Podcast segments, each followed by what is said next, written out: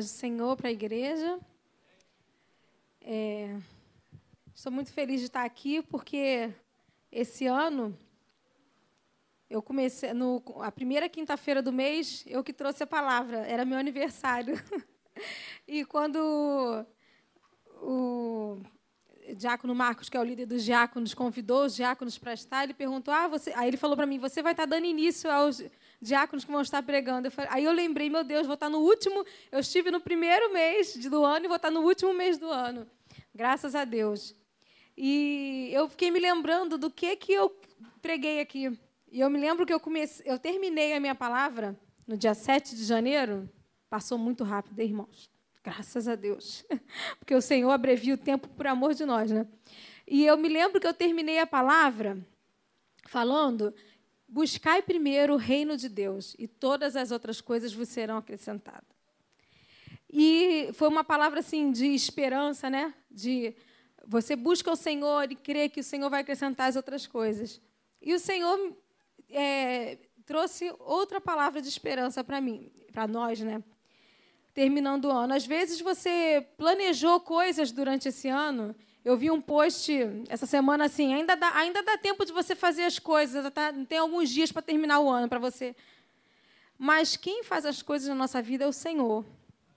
É o Senhor que faz as coisas na nossa vida. Então, às vezes, você está chegando ao final do ano, às vezes não tão feliz porque você queria, você, ah, eu, eu não consegui fazer aquilo, não consegui fazer aquilo outro, não alcancei as metas. E a palavra que eu venho trazer através do Senhor é continue. Não é continue a nadar, não, do, do Nemo, não. É continue crendo. Continue crendo. A gente vai hoje ler a história de Jairo. Está em. Eu vou ler, tem, tem em Mateus, tem em Lucas, mas eu vou ler a versão de, de Marcos, Marcos capítulo 5, versículo 21, a partir do 21. Marcos, capítulo 5, versículo 21 sei se vai botar aí. Vai botar aí, Vinícius? Marcos 5, 21. Vou começar. E retomando Jesus de, de barco para outra margem, numerosa multidão, uma vez mais, se formou ao seu redor enquanto estava na praia. Foi quando chegou ali um dos dirigentes da sinagoga local chamado Jairo eu até conversei com meu tio sobre, esse, sobre o Jairo, né, que era um dirigente, era aquele que dirigia cultos, era responsável por algumas coisas dentro da sinagoga, então era uma pessoa muito importante. E o que, que ele fez? Ele já teve uma atitude de completa humilhação perante Jesus, que as pessoas estavam ali, a gente leu antes, estavam aqui, numerosa multidão. E ele, ao ver Jesus, prostou-se aos seus pés. Ele se humilhou ali perante Jesus. Nesse momento que ele se prosta aos pés de Jesus, ele reconhece que Jesus é o Senhor, que Jesus está acima dele, que Jesus é o que pode salvar.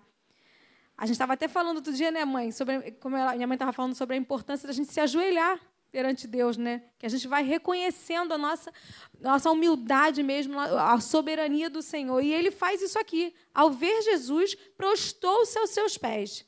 E no 23 fala: E lhe pediu aos prantos e com insistência: Minha filha pequena está à beira da morte.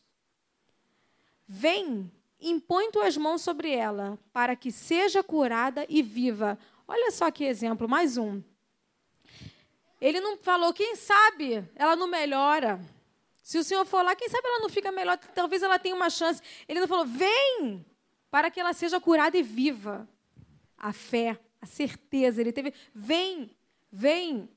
Eu já tive um filho à beira da morte. E eu sei bem como é que é o coração de um, de um pai, uma mãe que fica com seu filho à beira da morte. Você não tem o que fazer. Não tem o que fazer. O médico fala para você: não há mais o que fazer está morrendo. O que, que nós vamos fazer? E ele recorreu ao Senhor, mas não só recorreu ao Senhor, ele creu. Ele creu com toda certeza. Vem e impõe tuas mãos sobre ela, para que seja curada e viva. E no 24, então Jesus foi com ele, e uma enorme multidão o acompanhava, apertando-o de todos os lados. Estava ali, estava por ali certa mulher que havia 12 anos via padecendo de hemorragia. A gente está falando de um exemplo e vem um aí no meio.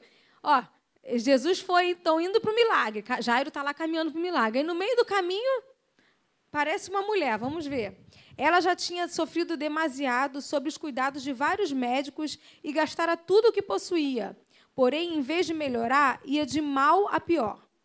Tendo ouvido falar a respeito de Jesus, passou pelo aglomerado de pessoas e conseguiu tocar na, em seu manto, ou em algumas versões, na orla de suas vestes. Pois ela dizia consigo mesma: Se eu puder ao menos tocar as suas vestes, ficarei curada. Mais um exemplo. Ela tinha certeza. Ela tinha certeza que se ela tocasse apenas na, na veste de, do Senhor Jesus, ela seria curada. E ela passou ali pela vergonha, pelaquela multidão e tocou em Jesus. E aí, Jairo gritou, né? Peraí, Jesus, você vai dar atenção ou vai me dar atenção para ela ou vai dar atenção para mim? Foi assim? Não, né? Jairo ficou quietinho ali observando. Ele podia entrar, ô oh, Jesus, vamos embora, não para aí não.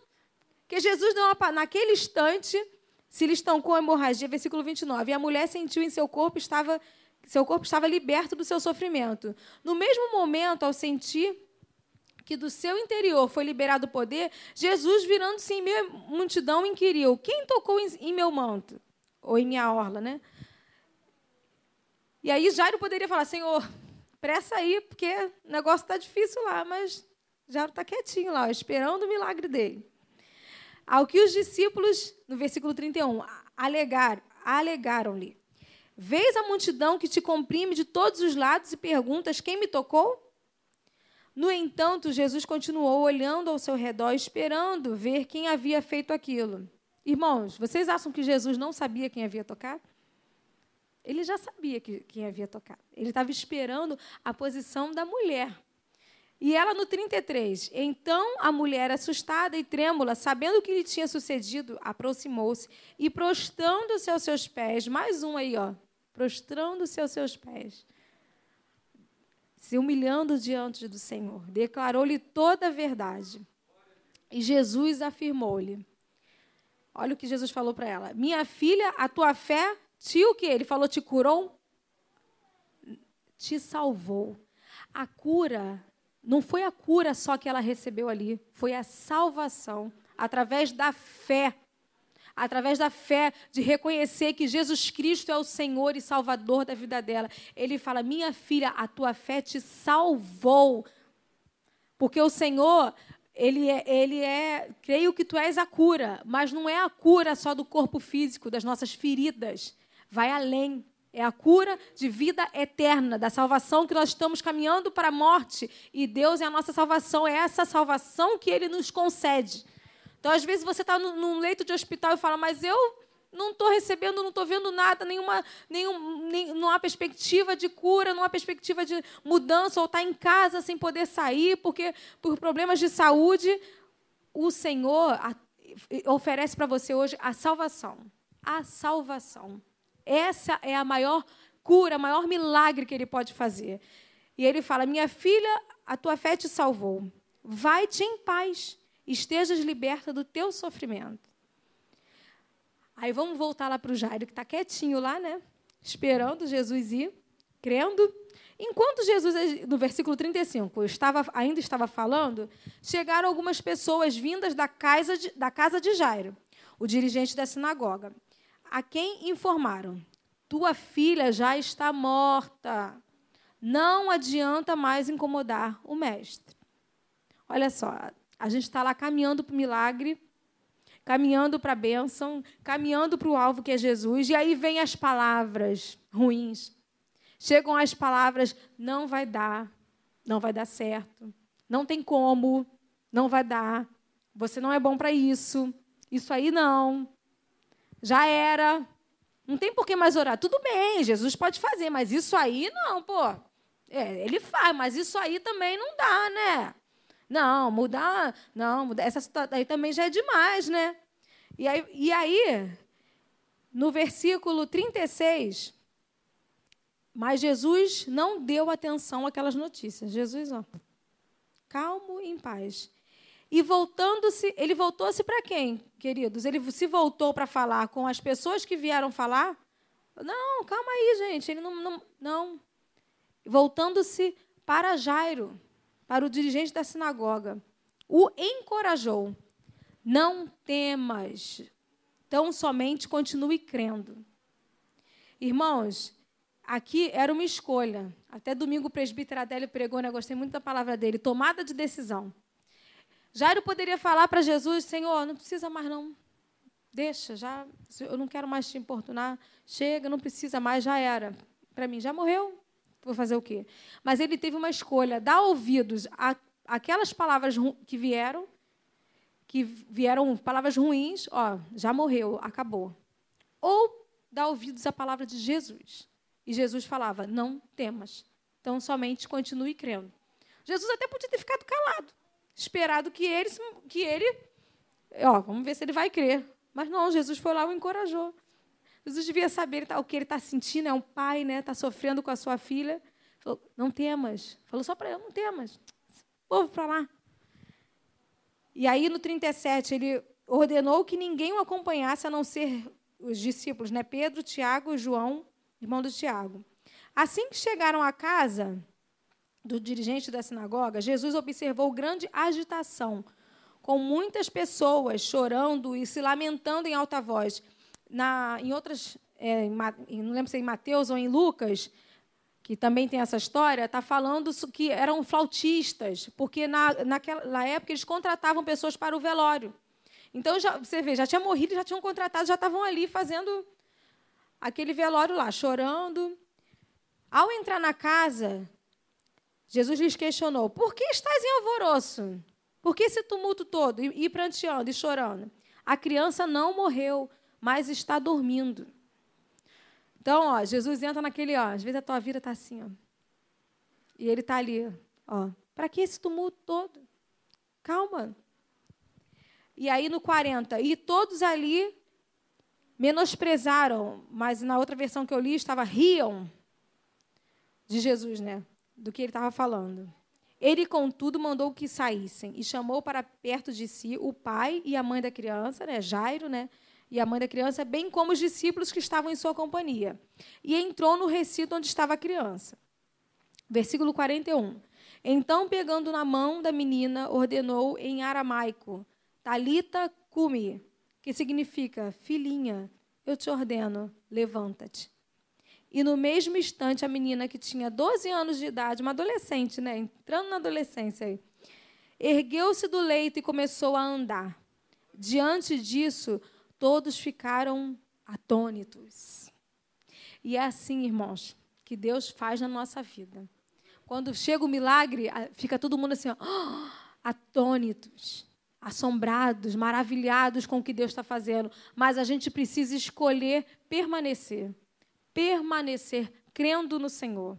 Ainda que as vozes gritem, já era, já morreu. Ele imagina ele chegando e aquele tumulto, uh, chorando. Já, o que você está fazendo aqui? Você demorou, você morreu, você morreu, já era, acabou. Dê ouvidos à voz do Senhor. A gente até cantava aqui, cantou aqui no musical, né? Faz-me ouvir tua voz, mais que todas as vozes.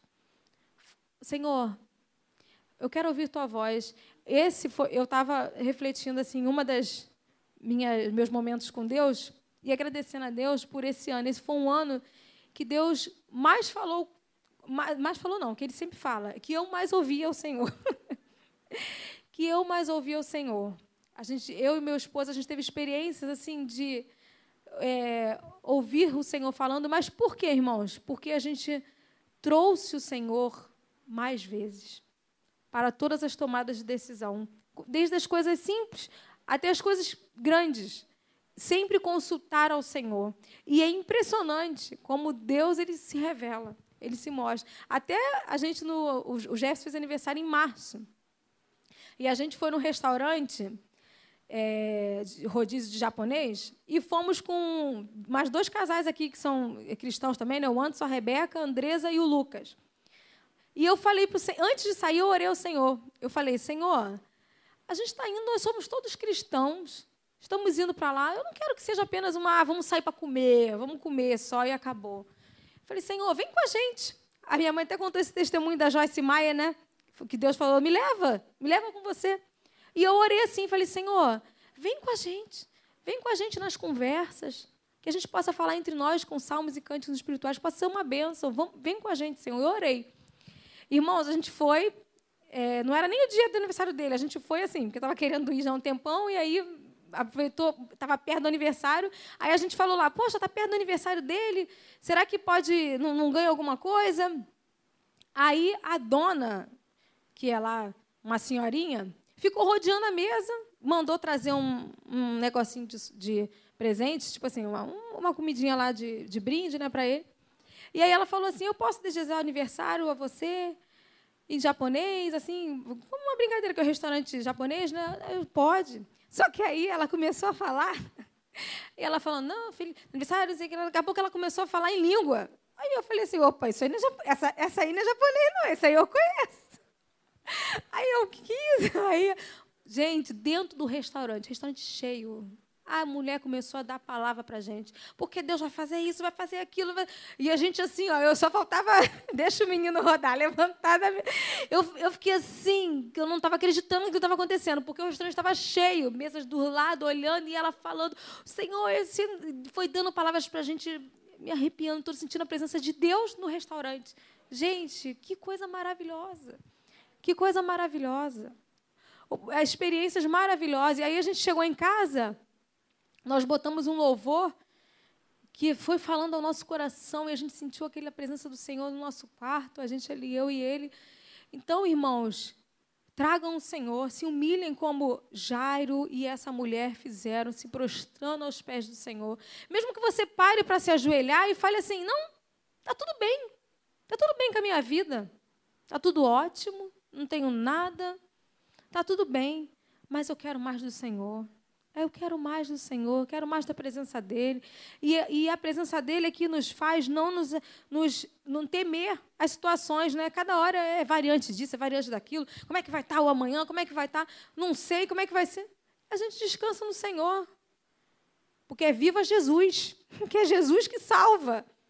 A gente, Deus usa os médicos, os remédios, as vacinas todas, mas é Jesus que nos salva. É a nossa esperança é Ele. E é nele que a gente descansa. E aqui em Hebreus, aquele versículo, eu amo esse versículo, né, que é o versículo que a gente conhece sobre a fé, Hebreus 11, fala 11 1. Eu queria que você guardasse esse versículo no seu coração para esse ano de 2022. Ora, a fé é a certeza de que haveremos de receber o que esperamos e a prova daquilo que não podemos ver. E aqui na explicação da Bíblia, eu vou ler aqui para vocês, ela fala assim: a expressão grega original, upostasis, significa um tipo de certeza concreta, uma confiança sem espaço para dúvida. A fé é como uma declaração escrita e oficial em relação às promessas de Deus, das quais a vida e obras de Jesus Cristo, o Messias, é a maior e melhor. Oh, Senhor, a melhor promessa, a maior promessa. Então eu convido a você a dar ouvidos, a dar ouvidos. Pode vir aqui, Daniel, que a gente vai cantar o louvor. Não tem como ser do louvor e não cantar um louvor, né? a gente dá ouvidos à voz do Senhor. No meio da multidão de que a morte, os seus sonhos, às vezes aqueles sonhos lá. É, quando a gente era jovem, a gente tinha um conselheiro da juventude, o pastor Manuel, que ele, todo quando chegava final do ano, ele falava para a gente assim: o que, quais são os seus planos para o próximo ano, seus sonhos? O ano já começou, já começou. Comece a planejar. Então, senta com o Senhor. Senhor, o que, que o Senhor quer para 2022 na minha vida? O que, que o Senhor quer para a minha família para 2022? Eu quero me prostrar como, esse, como Jairo, como essa mulher diante de ti e crer, continuar crendo no Senhor.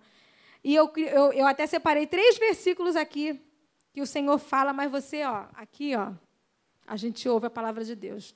Eu, essa semana, eu estava lendo e agradecendo a Deus. Senhor, muito obrigada pela tua palavra, porque através da tua palavra o Senhor fala com a gente. A gente vai lendo e é tão gostoso. A gente vê que Deus está ali conversando com você, te dando entendimento. Eu sou criada na igreja, tenho 37 anos, Mas a cada vez que eu leio a palavra de Deus, a palavra de Deus é diferente. Ela vai falando de forma diferente, vai sendo renovada. A palavra de Deus, ela não, ela dura para sempre. Ela é maravilhosa. E Deus, ele, você possa guardar as palavras do Senhor. Não temas. E em Salmos 30, 30 versículo 5, o choro do, pode durar uma noite, mas a alegria vem pela manhã. Em Lamentações 3, 22, as misericórdias do Senhor se renovam a cada manhã. Em Mateus 28, 20, eis que estou convosco todos os dias da sua vida. É, e essas palavras e muitas outras que o Senhor deixou aqui, porque se a gente for falar, tem muitas outras. Ser forte e corajoso, não temas. Não se turbe o vosso coração. Tem muitas palavras aqui. E que você possa buscar pra, em Deus para esse próximo ano. Senhor, eu quero continuar crendo. É continuar. Continuar crendo. Ah, não aconteceu em 2021, não aconteceu. Será que vai acontecer em 2022? Vou continuar crendo. Eu estou prosseguindo com Jesus. Aí você está andando com Jesus, aí você vê o outro irmão recebendo milagre, a mulher lá recebendo, sendo curada, e o seu milagre ainda não chegou. Vou me alegrar e vou continuar crendo. Vamos, Jesus, eu estou aqui contigo, continuando, até chegar no meu milagre. Aí passo aqui, é milagre para Duda, é milagre para Daniel, é milagre do presbítero Alexandre e a gente vai se alegrando. Mas o meu milagre ainda não chegou. Eu vou continuar crendo. E as palavras que eu vou ouvir são as palavras do Senhor.